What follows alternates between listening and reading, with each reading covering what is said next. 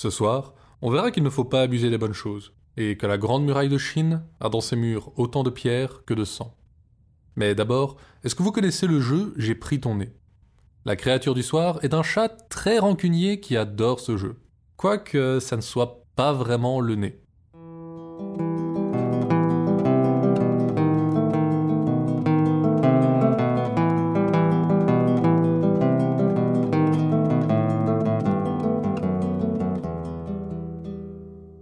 Écoutez Contes des Soirs Perdus, l'émission qui vous fait découvrir les contes et mythes que vous ne connaissiez pas encore et vous replonge dans ceux que vous aviez peut-être oubliés.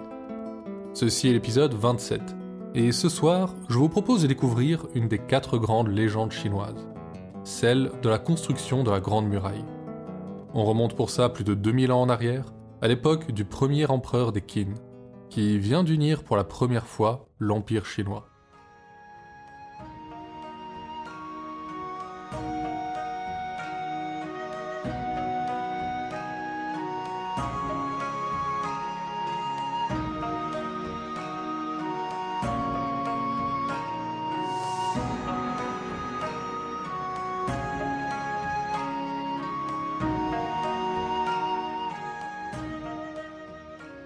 Il y avait, dans l'ancienne Chine, deux familles dont les maisons étaient voisines. Mais en plus de la barrière qui séparait leurs deux jardins, ils partageaient un même chagrin. Aucun des deux couples n'avait d'enfants. Un jour, la femme du couple Meng décida de planter un plant de courge au pied de la barrière. Mais ce dernier, en grandissant, s'entortilla tant autour d'elle, passant et repassant d'un côté à l'autre, qu'il était difficile de dire à qui devrait revenir l'unique courge que le plan finit par donner. Les Meng proposèrent alors au Jiang de séparer la courge. Mais quand ils l'ouvrirent, ils trouvèrent à l'intérieur un adorable bébé. Les deux familles élevèrent la petite fille ensemble et la nommèrent Meng Jiangnu, la fille des Meng et des Jiang. Avec l'âge, elle grandit autant en beauté qu'en esprit, et sa bonté était à leur échelle. Ses parents se faisaient déjà vieux, car ils n'étaient pas jeunes lorsqu'ils la découvrirent, et elle s'occupait d'eux avec toute l'attention du monde. Elle était le trésor du village tout entier. Dans le village voisin vivait un jeune homme, tout aussi adoré que Meng Jiangnu, surtout de ses parents dont il était le seul enfant. Il s'appelait Fan Chiliang et avait également son âge en commun avec la jeune fille, car ils étaient nés le même jour. À l'époque, l'empereur faisait bâtir une grande muraille au nord, pour protéger son peuple des barbares, et son peuple l'aimait pour ça. Du moins, les premières années car la muraille ne se contentait pas d'être grande, elle était titanesque. Comme un gigantesque monstre, elle engloutissait terre, pierre et mortier sans jamais être rassasiée, mais aussi les hommes qu'on y faisait travailler jour et nuit. Bientôt, on ne trouva plus dans le pays un seul ouvrier qui accepta de s'y rendre. Alors, l'empereur commença à les réquisitionner de force. Puis, quand ce ne fut plus suffisant, il ordonna que tout homme assez fort pour tenir une pioche y soit envoyé, et les recruteurs sillonnaient le pays sans relâche. En entendant ces nouvelles, les parents de Fan le supplièrent de quitter la maison et de se cacher, mais il refusa, car il ne voulait pas laisser ses vieux parents seuls. Chaque jour, des rumeurs des villages voisins annonçaient l'arrivée des recruteurs, et chaque jour, le couple implorait son enfant de partir. Finalement, un soir, on entendit des pleurs et des cris venir d'une ferme toute proche. Les recruteurs impériaux étaient là. Jurant de revenir dès leur départ, Fan Chiliang quitta ses parents et s'enfonça dans la nuit. Il traversa les champs à toutes jambes, fouillant la mort terrible qui l'attendait au nord. Finalement, dans l'obscurité, il fut arrêté par une barrière. Une longue tige s'entortillait autour, et il l'agrippa pour l'escalader il se trouva à bout de souffle dans un grand jardin et se cacha derrière une petite statue du Bouddha. Une fois remis, il regarda autour de lui. Le jardin était séparé d'un autre par la barrière qu'il avait escaladée, et à l'autre bout de ces derniers se trouvaient deux grandes demeures. Tout proche de lui brillait sous la lune un petit étang qu'enjambait un pont de pierre. Et au sommet du pont, il aperçut la plus belle jeune femme qu'il eût jamais vue. Subjugué, il sortit de sa cachette. Il voulait lui parler, mais d'un coup, sa tête était totalement vide. Le cri de peur de Meng Jiangnu le tira de sa torpeur, et avant qu'elle ne se soit enfouie, il lui raconta son aventure.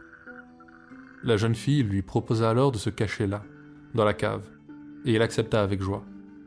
Mais avec le temps, les recruteurs avaient compris qu'à leur arrivée, certains hommes se cachaient en attendant leur départ. Ils s'installèrent dans la région pendant plusieurs semaines. Plusieurs fois par jour, Meng rejoignait Fan pour lui porter à manger et discuter.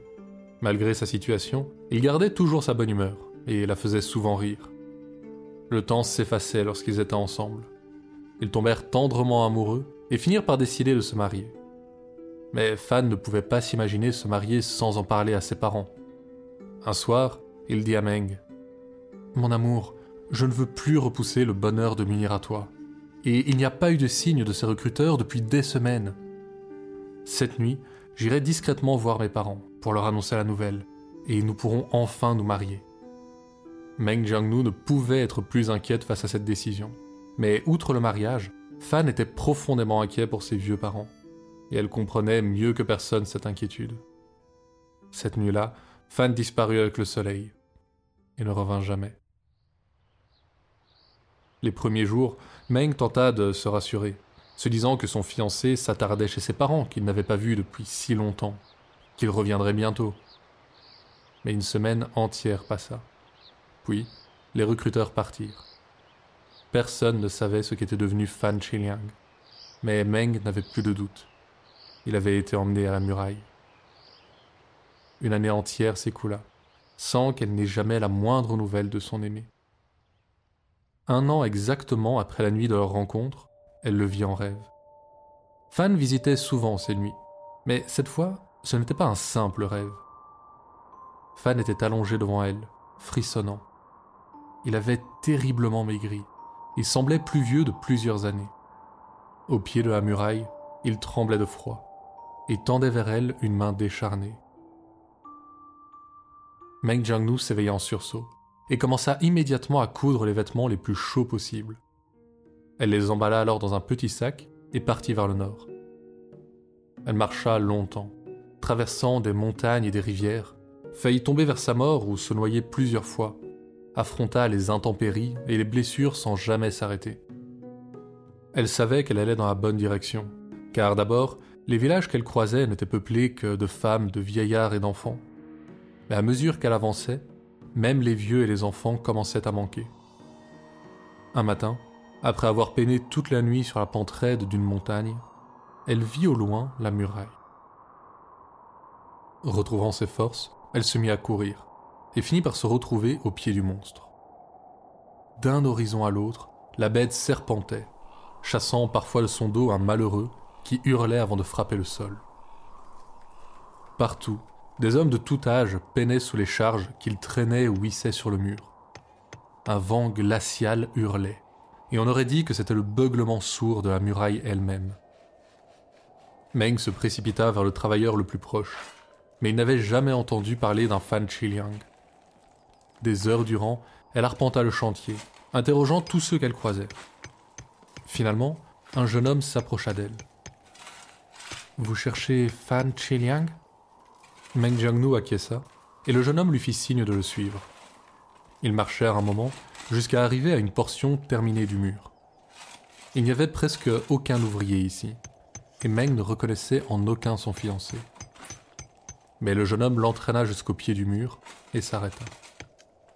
Il lui montra une grosse pierre, à la base de la construction, sur laquelle étaient gravés quelques caractères.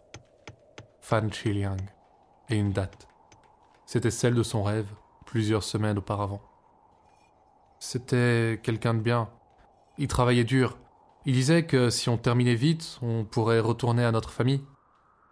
Mais il partageait sa nourriture avec les vieux. Alors, il s'est vite affaibli. Meng sentit le sang quitter sa tête et son estomac se tordre. Elle leva les yeux sur la muraille et vit à travers ses larmes que la plupart des pierres étaient gravées de noms. Le monstre avait englouti tant de fils, de maris, de pères, et n'était toujours pas rassasié. Elle tomba à genoux et éclata en sanglots. En frappant le sol, ses larmes le firent trembler. La muraille elle-même vibra, se fissura, et sur des dizaines de mètres s'effondra. L'empereur Qin Shi Huang, qui était justement dans la région pour inspecter l'avancement de sa muraille, accourut avec ses gardes pour voir ce qui avait causé ce séisme, et trouva Meng Jiangnu à genoux, pleurant son fiancé. Il s'apprêta à la faire exécuter, mais lorsqu'il vit le visage de la jeune fille, il décida à la place d'en faire sa concubine. Meng ne comprit pas ce qui lui arrivait quand les gardes se saisirent d'elle et l'emmenèrent jusqu'à un somptueux pavillon. Rapidement, des servantes arrivèrent pour lui donner un bain et l'habiller des plus belles robes de soie qu'elle n'ait jamais portées. On lui annonça alors qu'elle se rendrait ce soir au pavillon impérial pour devenir la nouvelle concubine de l'empereur. Mais Meng Jiangnu refusa tout net et déchira les robes. Lorsque l'empereur apprit ça, il en fut intrigué. Jamais une femme n'avait refusé un tel honneur. Il alla à sa rencontre en personne pour lui demander les raisons de son refus. Quand Meng Jiangnu lui annonça qu'elle était déjà fiancée à un homme que sa folie avait conduit à la mort, il éclata de rire. Il lui dit ensuite qu'elle avait fait s'écrouler une partie de la muraille, un grave crime puni de mort. Elle pouvait affronter la sanction ou devenir sa concubine, mais elle n'avait que jusqu'à demain pour faire son choix. Le lendemain, l'empereur revint à nouveau en personne et comme il s'y attendait, Meng Jiangnu accepta l'offre. Mais, ajouta-t-elle, à deux conditions. Tout d'abord, elle voulait que Fan Xiliang reçoive une sépulture digne de l'empereur. Ensuite, elle voulait que l'empereur et sa cour s'inclinent respectueusement devant le tombeau. Qin Shi n'était pas ravi de ces conditions. Mais malgré ses menaces de la veille, il tenait vraiment à faire de cette jeune fille sa compagne. Il finit donc par accepter on déterra les restes de fans des décombres, et on lui fit un grand tombeau au bord du fleuve qui bordait en cet endroit la muraille, juste au pied d'un haut pont en arche. L'empereur pensait que ce tombeau serait suffisant, mais Meng insista pour que tous s'inclinent devant le défunt. Là, l'empereur hésita un long moment. Jamais un empereur ne s'était incliné, et certainement pas devant un homme du peuple. Mais Meng lui lança un sourire si charmeur qu'il tomba à genoux et toute sa cour avec lui. Meng Jiangnu monta alors au sommet du pont et se tourna vers la cour impériale. L'homme que vous venez d'honorer se nommait Fan Chiliang. C'était un homme bon, un fils dévoué et un fiancé aimant. Il est mort parmi tant d'autres qu'à ses restes, dans ce tombeau, sont sans doute mêlés ceux d'autres fils, d'autres fiancés, d'autres hommes. Cette muraille devait nous protéger des guerres, mais elle a causé plus de ruines qu'aucun envahisseur ne l'a jamais fait. Elle n'est qu'un monument à la gloire de l'empereur, et son ciment est le sang du peuple chinois. Et sur ces mots, Meng Jiangnu se jeta du pont.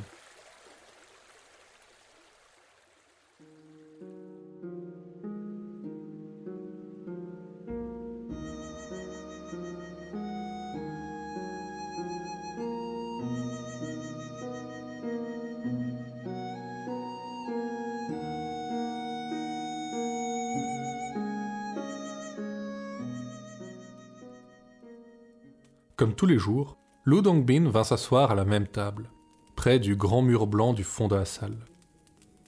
Il venait manger tous les jours, mais l'aubergiste ne le faisait jamais payer, car il aimait discuter avec l'artiste des anciens philosophes, peintres et poètes de la Chine.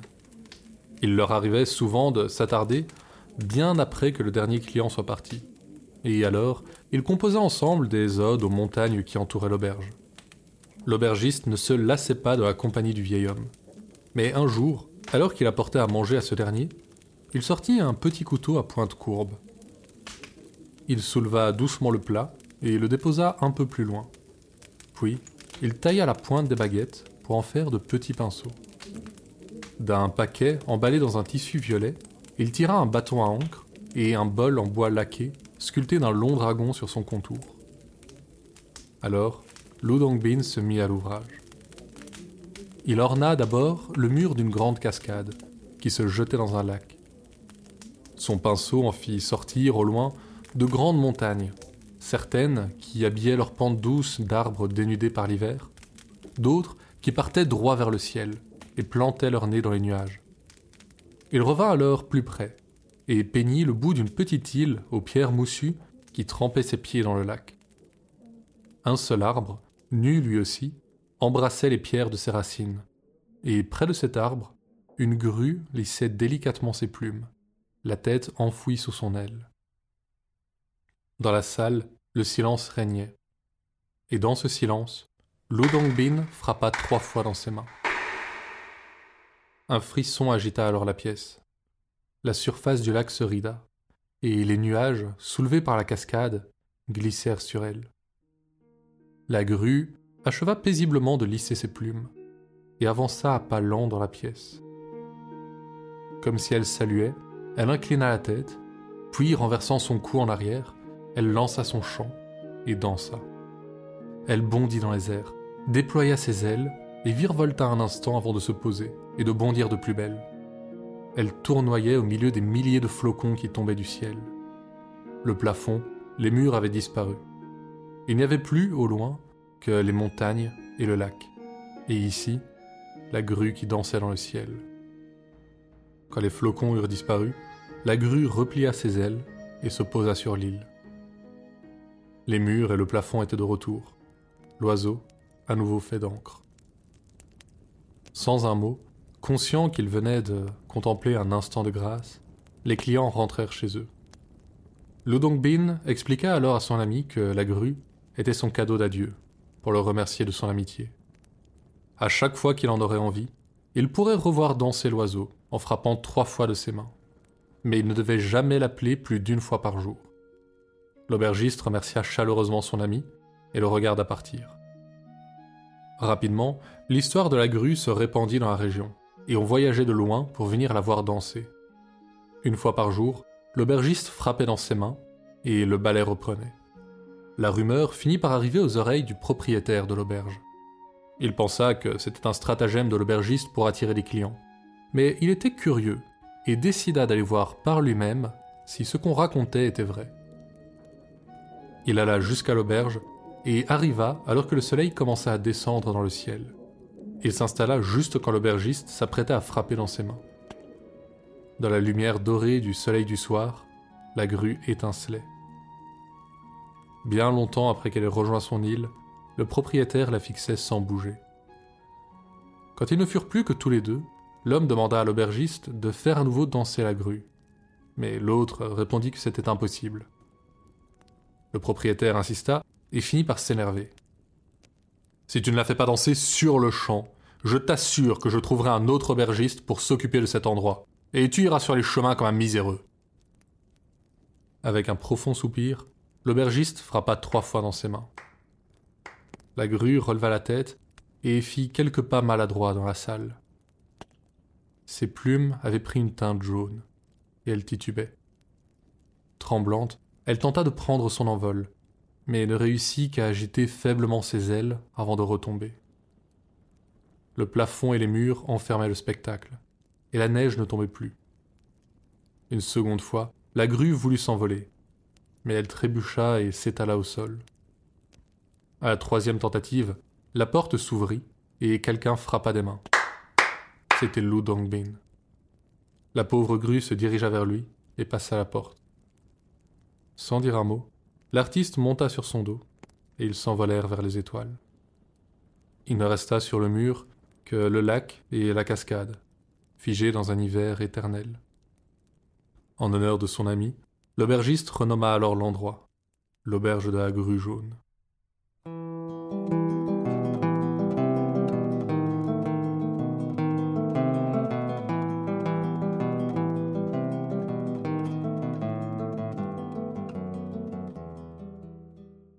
Est-ce que vous avez déjà eu un chat qui vit très mal l'arrivée d'un autre humain chez vous? Eh bien, c'est à peu près ce qui s'est passé avec le Hal. Dans la tradition arménienne, Hal est le premier être créé après Adam, pour lui tenir compagnie. Mais Dieu s'étant un peu emmêlé les pinceaux, il fit Hal à partir du feu, alors qu'Adam était fait de terre. Ils étaient donc assez incompatibles, et quand Ève arriva, Hal fut écarté. Il en garda une certaine rancune, disons. Depuis son exil, il se terre dans les recoins sombres et humides des maisons, et se nourrit des organes des femmes enceintes. Si jamais cela arrive, il faut absolument le rattraper avant qu'il n'atteigne un point d'eau, car il doit faire tremper l'organe, souvent le foie, avant de le dévorer. Il arrive aussi qu'il surgisse après l'accouchement, et remplace le bébé par un diablotin, en tout point identique. Il n'y a pas grand-chose à faire contre ce démon, mais il craint tout de même le fer. Des grilles en fer autour de la maison l'empêchent d'entrer, et si vous épinglez une aiguille dans ses vêtements, vous pourrez vous en faire un serviteur, car il ne pourra jamais l'enlever par lui-même.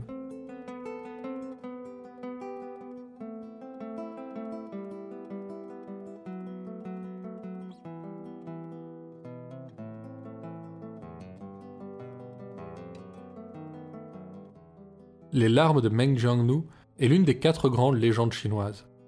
Le règne de l'empereur Qin Shi Huang remonte à l'Antiquité. Mais l'histoire d'un monument titanesque construit dans le sang de ses ouvriers est universelle et intemporelle. À travers les larmes d'une jeune fille, c'est la colère d'un peuple tout entier qui résonne et fait trembler la terre. Mais au-delà du fantastique, je trouve particulièrement belles les traces laissées sur la muraille par les ouvriers. Prisonniers, ils savent qu'ils vivront là leur dernier jour, comme tous ceux avant eux. Ces quelques caractères, c'est la seule révolte possible contre la chose qui consume leur vie. Une trace éternelle qui laisse sur la merveille de l'empereur, le prix qu'elle a coûté. C'est tout pour ce soir. Conte des Soirs Perdus est une création de l'œil des Billiana Blake. Vous pouvez nous suivre sur Facebook et Instagram pour plus d'histoires sur les créatures du folklore. L'émission sort un jeudi sur deux sur toutes vos plateformes de podcast. N'hésitez pas à venir nous laisser votre avis, quelques étoiles, ou à partager cet épisode. Ça fait plaisir et ça aide énormément à faire connaître le podcast. Et si vous voulez encore plus soutenir l'émission, le lien Tipeee est dans la description. On y poste chaque mois un épisode bonus. La prochaine fois, on retourne en mer avec Sinbad, pour découvrir une île aux mœurs particuliers.